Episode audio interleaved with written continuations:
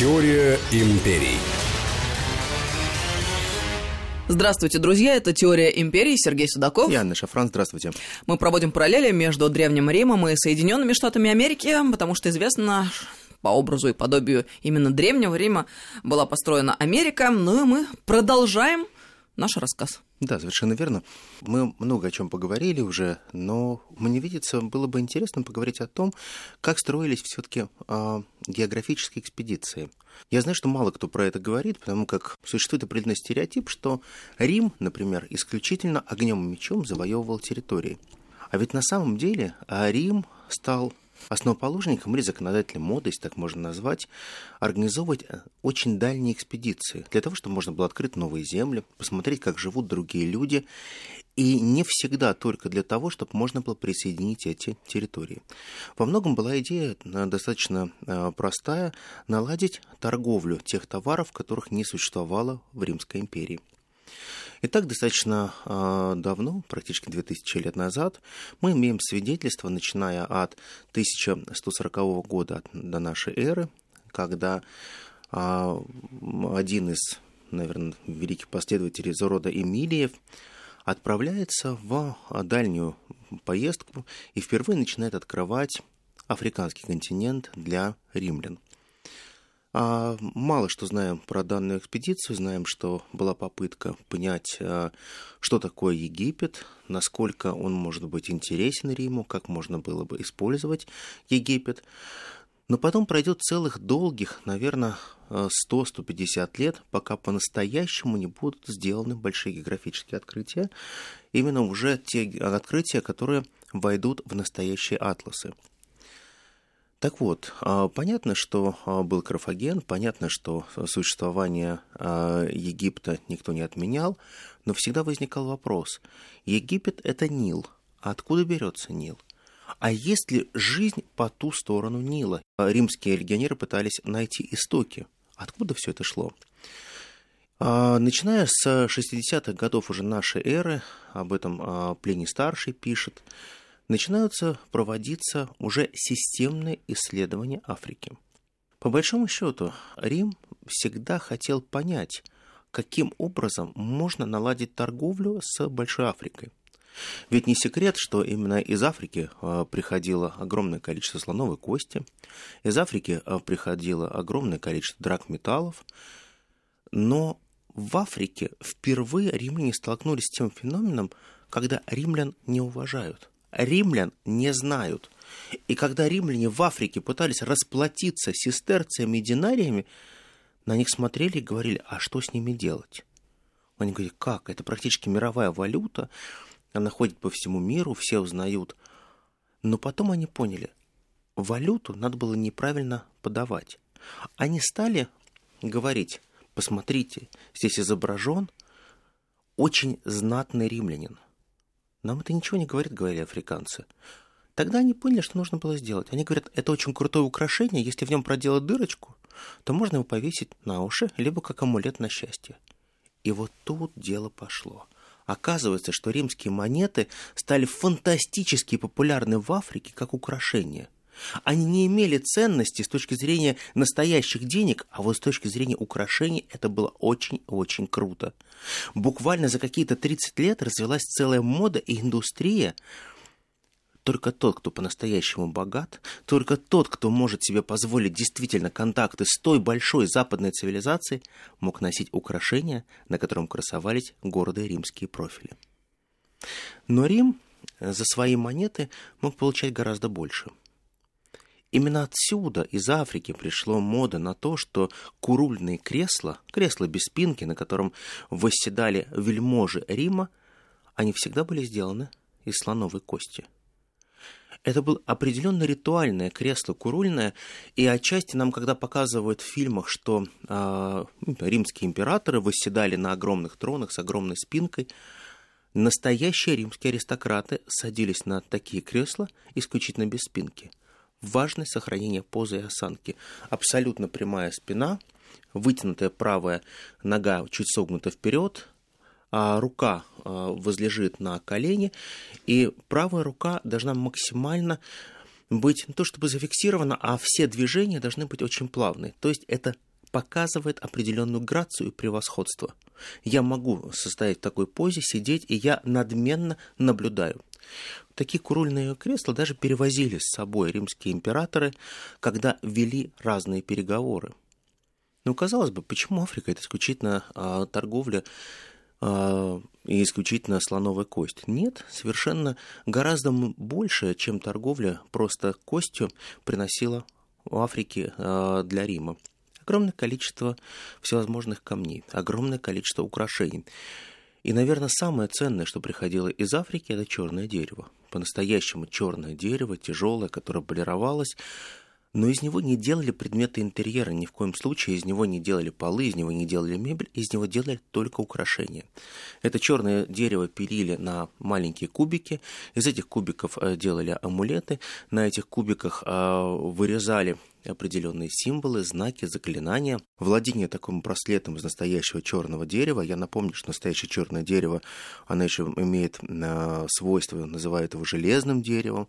Это то дерево, которое тонет в воде и по плотности настолько высоко, что если вы э, черное дерево, например, э, захотите э, разжечь, то по свойствам и по калориям сжигания он будет гореть так же, как настоящий каменный уголь. Понятно, что обрабатывать его было очень тяжело, но римские мастера научились, как правильно обрабатывать черное дерево, и оно вошло в моду среди римских барышень. Постепенно, шаг за шагом, римляне продвигаются и, наверное, самое большое открытие для себя они делают в потом уже называемой крупнейшей провинции, которая станет Триполи. Тогда они говорили а, о том, что существует а, огромнейшая Ливия, но говорили о том, что ливийский народ и вот триполяне, они а, те, кто а, наиболее активно принимал римлян как своих. Это была ближайшая точка а, соприкосновения Италийского союза с Африкой, и вот здесь возникали очень хорошие связи. Наверное, а, единственное, первые, кто стал принимать римскую валюту. И очень важно, что они стали принимать не только золотую валюту, не только серебряные сестерцы, но они также стали принимать и бронзу, и медь. Потому что медные деньги не ценились вообще никак. То есть, по большому счету, медных денег очень много было фальшивых. Сделать э, забавно, э, фальшивка из золота, она все равно останется золотом. Фальшивка из серебра останется серебром. А вот фальшивка из меди останется фальшивкой из меди. Пройдет время, и когда-то союзнические отношения, которые связывали Триполи, они будут перерастать в определенное недружелюбие по отношению к Риму. Потому что Рим, когда проделывал огромнейшие экспедиции, тратил колоссальные средства на это. Это были большие бюджетные деньги, которые выделялись на то, чтобы составлять очень точные топографические карты. И знаете, что будет интересно? Будет интересен тот факт, что те топографические карты, которые будут составлены еще древними римлянами, ими будут пользоваться еще в средние века. Все те названия, все те э, изображения озер, рек и даже направление течения этих рек, которые будут указаны римлянами, она просуществует практически полторы тысячи лет. За полторы тысячи лет никто ничего нового не изобретет. Эти карты будут переписываться, эти карты будут изменяться, а самое главное, будут важны те комментарии, которые давали римляне ведь очень сложно было приезжать в ту страну, где ты не знаешь языка, у тебя нет путеводителей, у тебя нет проводников. И тебе еще сложнее объяснить, что ты готов заплатить. И вот тогда Рим прекрасно понимает, что не все можно купить за деньги, и очень важен простой бартер, обмен, когда одно можно менять на другое. Римляне практически э, прошли даже экваториальную Африку. Они посетили все уголки современной Африки, включая даже Ботсуану, Гвинею, экваториальную Гвинею. Я говорю о современных названиях. Тогда мы говорили о том, что никто не мог сказать, а есть ли жизнь за пустыней Великой. Сегодняшняя Сахара. Но римляне не побоялись. Они прошли пустыню, они отметили все оазисы, и тогда один из э, воспоминаний, о которых э, пишет как раз Плиний Старший, один из э, руководителей экспедиции написал «Пустыня не мертва, в пустыне есть жизнь. Огромное количество оазисов. огромное количество мест, где растут пальмы и финики, огромное количество мест, которые говорят о том, что пустыня живет в своем ритме. Тогда же они начинают из этой пустыни получать определенные знания. Почему из пустыни? Потому что именно в пустыне римляне сталкиваются с таким феноменом, э, те люди, которые живут очень долго в пустыне, умеют предсказывать на песке, умеют гадать на песке, умеют чувствовать душу этого песка и душу этой пустыни. Они слышат по-другому. Римляне а, поняли, что, наверное, это был бы самый лучший дар императору, когда можно было привести настоящего предсказателя – и через очень трудные переговоры им все-таки удалось несколько престарелых предсказателей привести в Рим. И эти римляне а, очень сильно гордились тем, что им удалось создать тех людей, а, которые действительно видят судьбу. Они всегда говорили «пески времени». Когда вы смотрите на пустыню, кажется, пустыня мертва, но ее душа там, где вы ее не можете ждать. Вы всегда смотрите очень невнимательно. Я как-то был удивлен, что я помню, когда я в первый раз прочитал Павла Каэлья «Алхимик», я удивился, что он очень так трогательно относится к пустыне. Но потом, когда я нашел этому подтверждение уже исторические факты, я был удивлен, что оказывается действительно все жители пустыни, они были особенными, абсолютно другими. Они не были похожи на всех остальных товарищей, которые проживали вне пустыни, вне азисов они могли действительно чувствовать душу мира. Это очень интересное размышление, потому что, когда ты рассказывал про Каэлья, я тут же вспомнила Фаюм. Когда ты Конечно. рассказывал про пустыню, я вспомнила э, бедуинов, э, с которыми познакомилась в Алжире как ни странно, и они вот себя очень четко отделяют. Мы не арабы, они говорят, бедуины, мы бедуины. бедуины и там несколько другая, если не совсем другая культура. Они вот э, как-то заметно действительно отличаются по своему поведению и ментальности. Понимаешь, они вот настолько другие, что римляне очень четко разделяли тех, кто живет в Египте, и тех, кто является жителями пустыни. И они говорили, египтяне умны и трогательны по-своему, но проблема в том, что они пытались покорить душу мира. Кому-то это удалось, кому-то нет. Кто-то пытался создать величайшее сооружение и захватить эту душу мира. Но открыть ее могли другие, настоящие жители пустыни.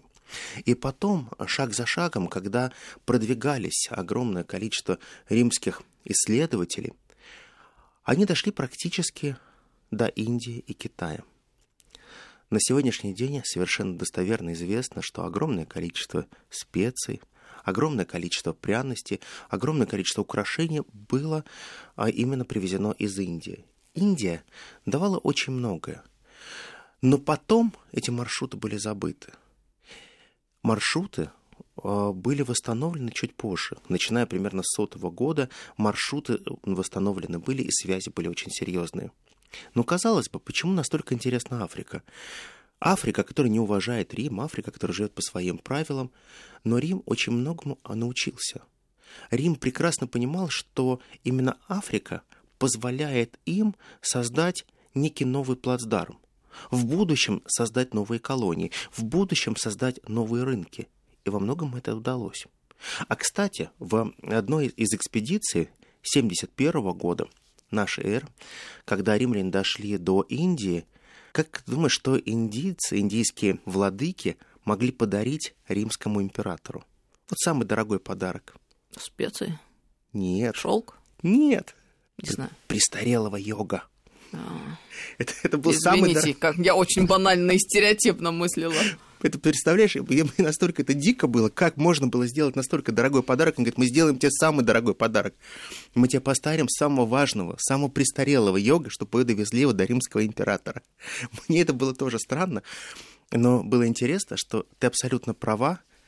А огромнейшее количество было специй, но специи было не в счет. В росписи, под роспись выдали только йога с его полным описанием. Это круто.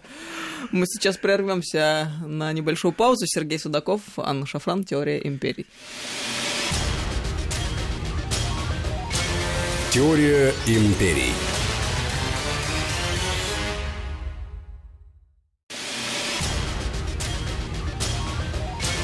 Теория империй. Теория империи Сергей Судаков, Анна Шафран. Продолжаем разговор. А зачем нужен престарелый йог? Он же предвидеть не может, и какова практическая польза? Я что-то с трудом могу представить, чтобы римлянин знатный патриций вдруг начал изгибаться в причудливых позах. Ты не поверишь, а, никто не должен изгибаться в причудливых а, позах и медитировать.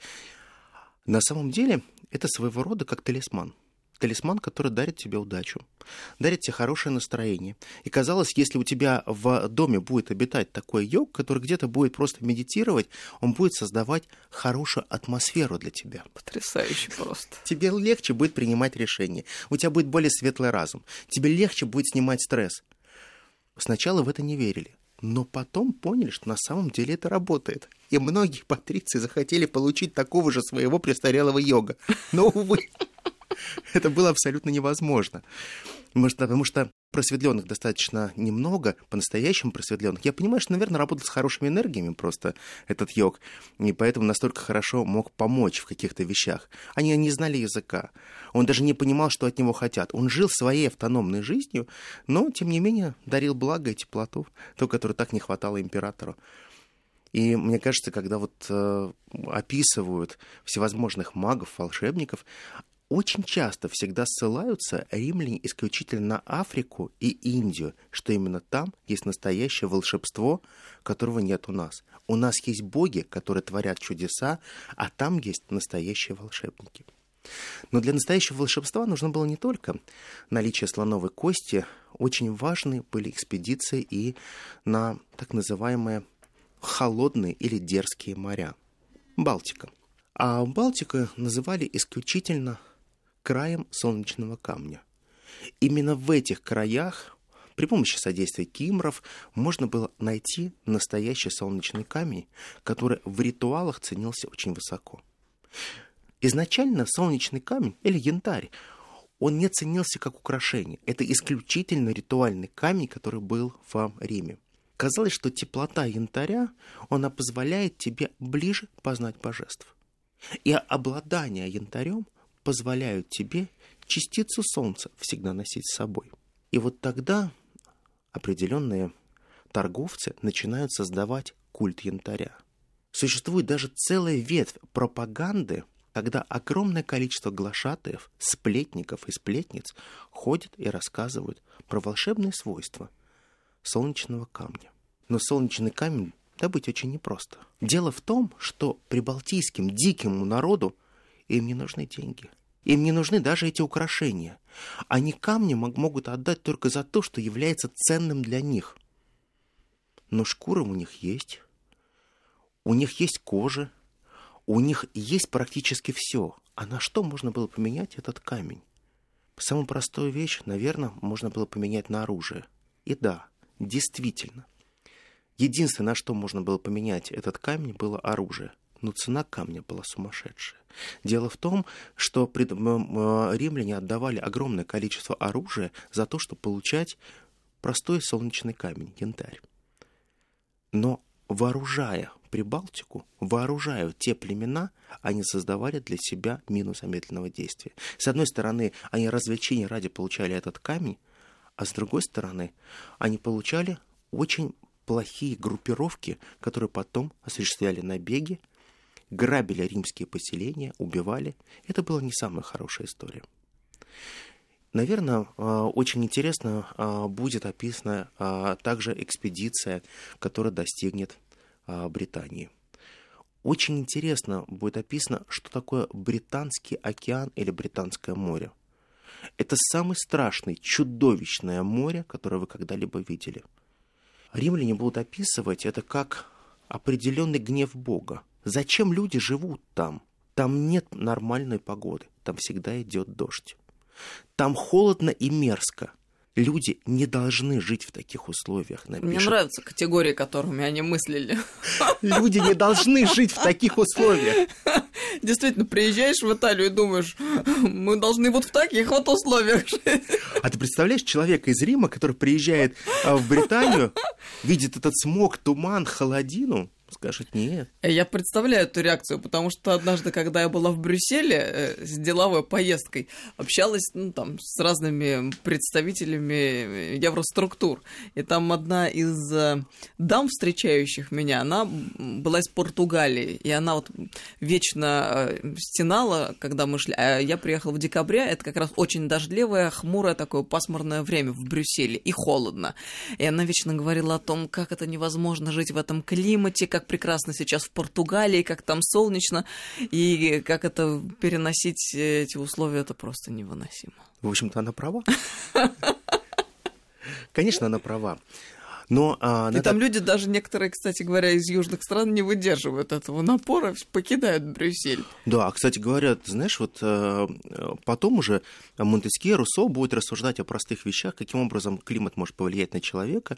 Это же понятно... Теория географического детерминизма. Совершенно верно. Когда, который говорит о том, что климат влияет на национальный характер. Совершенно верно. Но многие забывают, что когда были проделаны первые экспедиции, это примерно вот э, начиная с сотого года до нашей эры, это имеется в виду на Балтику, а в Британию и так далее, то те римляне, которые там побывал, они сказали, злые, жестокие, нелюдимые отшельники могут проживать в данной территории. Там никогда не будет порядка, там никогда не будет нормальных людей. И те люди, которые там живут, они ненавидят себя не только утром, но и вечером. Ну, понимаешь, две тысячи лет прошло, мне кажется... Ну, мало что изменилось. Ты знаешь, вот если перейти от, Ры, от Рима потихонечку в Соединенные Штаты Америки, то в Соединенных Штатах Америки вот сейчас, 18 января, отличается очень такая интересная дата. В 1814 году, 18 января, был опубликован самый известный доклад об исследовании Дикого Запада. Два исследователя, которые проставились на всю Америку, Льюис и Кларк, они отправились в настоящую, первую в истории Америки государственную экспедицию – Дело в том, что вот восточное побережье, начиная вот Нью-Йорк, э, Бостон, он был обжит. Огромное количество людей уже занимались своими ремеслами, огромное количество уже э, обосновалось и создало свою хорошую политическую систему. Все работало. И это происходит во время правления третьего президента Джефферсона. Джефферсон в какой-то момент понимает, а что же находится по ту сторону великих гор? Что находится за ту сторону Апач? А есть ли там жизнь? Огромное количество рассказов о том, что там живут очень а, жестокие индейцы, огромное количество рассказов о том, а, что там несметные богатства, которые существуют в виде а, природных ископаемых, огромное количество стадов бизонов, огромное количество всех, всего того, что может поглотить новая цивилизация. И тут в 1803 году государство выделяет колоссальный грант, деньги на исследование Дикого Запада. Формируется настоящая экспедиция, и они отправляются в поисках того, что называется классическое практически Эльдорадо. Два человека, которые получили а, назначение возглавить данную экспедицию, а, два капитана. А, эти два капитана станут прообразом и российского продвижения, как у нас наши э, самая известная история про двух капитанов. Один по фамилии был Льюис, другой по фамилии Кларк. А Льюис не был капитаном, а был а, всего лишь лейтенантом, но для того, чтобы создать определенный антураж и поддержать его статус, капитан Кларк его так же, как и себя, называл капитаном. Кларк – настоящий военный, который провел достаточно много а, жизни в боях, сопротивлениях, настоящий боевой офицер, и Льюис – а Льюис работал при Джефферсоне, его помощником, и как Джефферсон говорил, что у них были отдаленные родственные связи, он взял его исключительно для того, чтобы его в очередной дуэли не убили. Абсолютно горячий парень, который с кем угодно мог поссориться, постреляться, подраться, и был абсолютно принципиальный, просто сорви голова. Кларк, полная противоположность, человек э, выдержанный, с очень хорошим характером и нравом, очень спокойный, очень волевой. Была идея простая – объединить э, лед и пламя, чтобы они дополняли друг друга, создали экспедицию и отправились. Действительно, они отправились. Это, наверное, была самая длинная экспедиция в истории Америки. Они пешком, на мулах и на конях в общей сложности прошли 12 тысяч километров. 12 тысяч километров. Экспедиция заняла э, практически 5 лет – но за эту экспедицию они создали то, что есть современная карта западного побережья. Примерно через год, как они а, ушли, их уже а, официально объявили умершими, провели процедуру заочного отпевания и сказали, что ну, были хорошие ребята и сгинули. Но на самом деле экспедиция была крайне успешна и очень важна. Дело в том, что э, вот эта экспедиция, она прежде всего преследовала задачу не поссориться с индейскими племенами, а найти тех, те индейские племена, которые проживали в разных территориях Дикого Запада. Очень разные были индейцы, которые там находились. И самыми большими исследователями Дикого Запада на то время были не англичане, а были именно французы. Французы больше и лучше всего знали а, западное побережье. Они прекрасно а, понимали, что в какой-то момент они хотели когда же отделить это западное побережье от восточного. Потому что они полагали, что вам и так достаточно то, что вы имеете, а остальное могут забрать другие. Но Америка всегда сильна тем, что она всегда ведет определенные военные действия, всегда присоединяет себе новые и новые территории. В рамках данной разведывательной операции а, было выявлено очень важный факт, пока связь не была утеряна, что возможно договориться о покупках Луизианы, огромнейшего штата, выкупить его за бесценок у Мексики при помощи определенного шантажа политического насилия. И вот Джефферсон станет тем президентом, который при помощи небольших усилий заберет новый штат. Его, конечно, будут называть собирателем э, земель американских, потому что Луизиана это будет очень серьезное приобретение для Америки. Луизиана никоим образом не хотела входить в состав Соединенных Штатов Америки. Понятно, что это было абсолютно насильственное присоединение, и ни о каких-либо голосованиях, ни о каких-либо референдумах, конечно, речи не шло просто насильственно пришли и забрали огнем и мечом. А если нет, то мы поставим вас на колени. Но для того, чтобы подготовить данную ситуацию, нужно было провести десятки секретных операций. И вот тогда Соединенные Штаты Америки задумываются о том, что надо создавать постоянный институт, который бы создавал экспедиционные а, посылы, которые проходили бы в глубь страны и изучали эту страну и создавали бы определенный график заселения этой страны. Но вернемся к Льюису и Кларку. В какой-то момент они отчаялись полностью, пережили очень много происшествий, включая нападение медведя, которого они все-таки смогли застрелить, огромное количество неприятностей, змей, болот. Они встречались э, со всем тем, что они никогда не видели. Они никогда не видели реки, где были десятки тысяч бобров. Они просто в шоке были, они не представляли, что такой край вообще возможен. Когда они делали свои зарисовки, они говорили о том, что в том краю Дикого Запада существует цивилизация, которая не тронута человеком.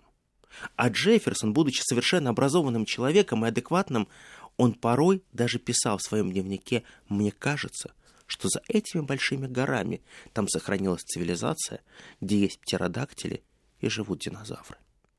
1805 год. Да, это производит глубочайшее впечатление. Я представляю ощущения этих людей в тот момент. Да, и вот э, они с огромными трудностями находят себе провожатого. Это француз.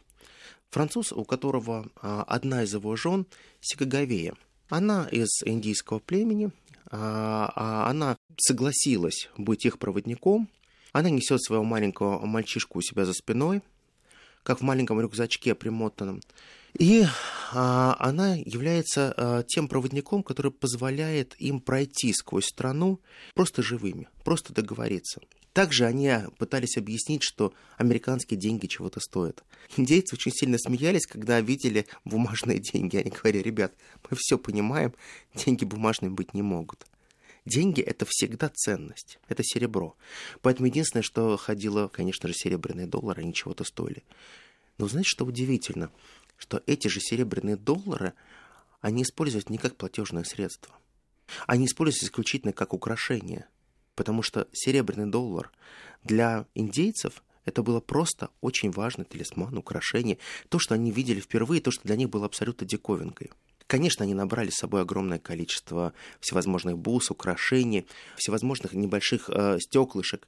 И тогда именно за счет экспедиции Льюиса и Кларка даже пошел определенный миф, что любого индейца можно купить за горсть стекла. Кларку это очень не нравилось, потому что он видел, насколько организованы индейские племена. Он видел, насколько четко они соблюдают самую важную экосистему. насколько они молятся, когда они убивают бизона, они очень сильно просят прощения у матери природы за то, что они отняли душу у живого существа. Но им просто надо есть. Он был очень сильно удивлен, когда узнал, что многие индейские племена не едят мясо, как нам рассказывают. Они едят мясо только в определенном возрасте. То есть от 12 до, условно говоря, 28-30 лет. А потом нет. Потом они уходят а, на... В веганы. Да, да, практически веганы. А очень простая вещь. Оказывается, чем... Э... Пьют смузи, и медболов там нет. Совершенно верно. Ты знаешь, очень интересная вещь. Оказывается, что э, действительно, если ты получаешь определенный заряд э, бодрости, то для того, чтобы у тебя был рост, ты даешь определенное количество белка, а потом они заменили это огромное количество сладких корешков, кореньев, огромное количество э, э, плодов, которые они собирали с деревьев. Ой, Сергей, ну как печально об этом слышать. Я уже столько раз пыталась отказаться от мяса, или, по крайней мере, есть его меньше. Доктор Мясников говорит, по средиземноморской диете достаточно мяса раз в неделю, по большому счету. И вот еще спортом бы заняться, как следует систематически. Кстати, а видишь, индейцы могли себя заставить могли, в каком-то возрасте, могли, могли, могли. когда уже ресурс э, данной природой э, исчерпывается, и надо прикладывать свои собственные усилия. Отказываться от чего-то и делать что-то, это очень сложно. Это правда, это правда. А ты знаешь, что вот, э, например, у индейцев очень четко был вот закат, время окончания еды, только вода. Вот солнце зашло, все, никакой Молодцы. еды. Вот никакой еды. Даже если ты очень хочешь есть, пей У... теплую воду. Учитывая, что в теплых странах э, закат солнца это где-то примерно 6 часов вечера, то прям все круто. Все, все очень четко. И получается так, что когда они начали общаться с этими индейцами, Кларк для себя понял одну простую вещь. Это, это своя цивилизация, которая живет своим миром. Они занимаются совершенно своим укладом, и они не враждебны. То есть с ними можно договориться. Кто-то говорил, что там шансов нет у них было пройти, потому что их должны были съесть, обязательно рассказывали про каннибализм и так далее. Он говорит, миф. Не было никакого каннибализма, никто никого не ел. Да, конечно, враждовали, да, были войны, все это нормально, но это часть той цивилизации, которая была. Сигаговея их вела достаточно долго, и в один день они поняли, чтобы добраться им до Тихого океана, им понадобятся лошади. Лошадей нужно было найти. Они пытались договориться с одним индейским племенем, с другим. И самая была большая проблема в том, что они не могли понять, каким образом можно им договориться было. И они ос- осуществили колоссальную лингвистическую ошибку.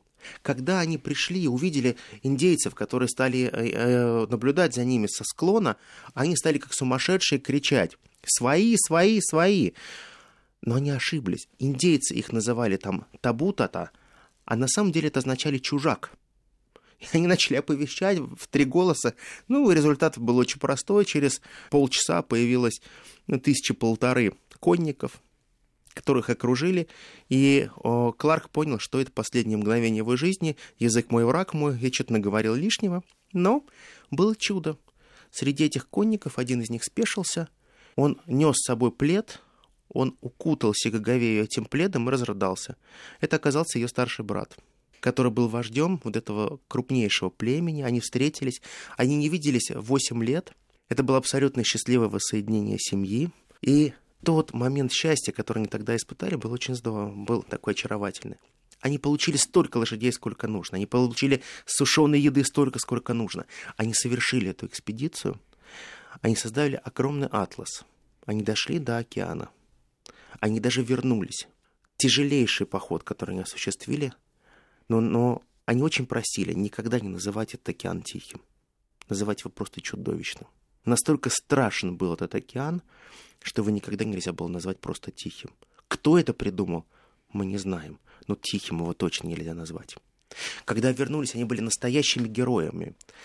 А Сикаговея, она попала на однодолларовую монету и печатается по сегодняшний день. Ее памятники стоят во многих городах, включая Вашингтон. Она сделала то, что не делали другие. Она открыла Дикий Запад для американцев. И американцы смогли действовать иначе. Потом пройдет год, и Кларк узнает, что Сигаговея умерла при родах. Ему передадут эту новость. Он поедет в дальние индейские земли, он найдет ее, заберет двух ее сыновей – привезет их на восточное побережье и воспитает как своих родных. Судьба Льюиса будет совершенно другая. Льюис прошел огонь и воду, но он будет избран губернатором Луизианы. А вот испытание медными трубами он не смог пройти. Это было то испытание, которое было самым тяжелым для него.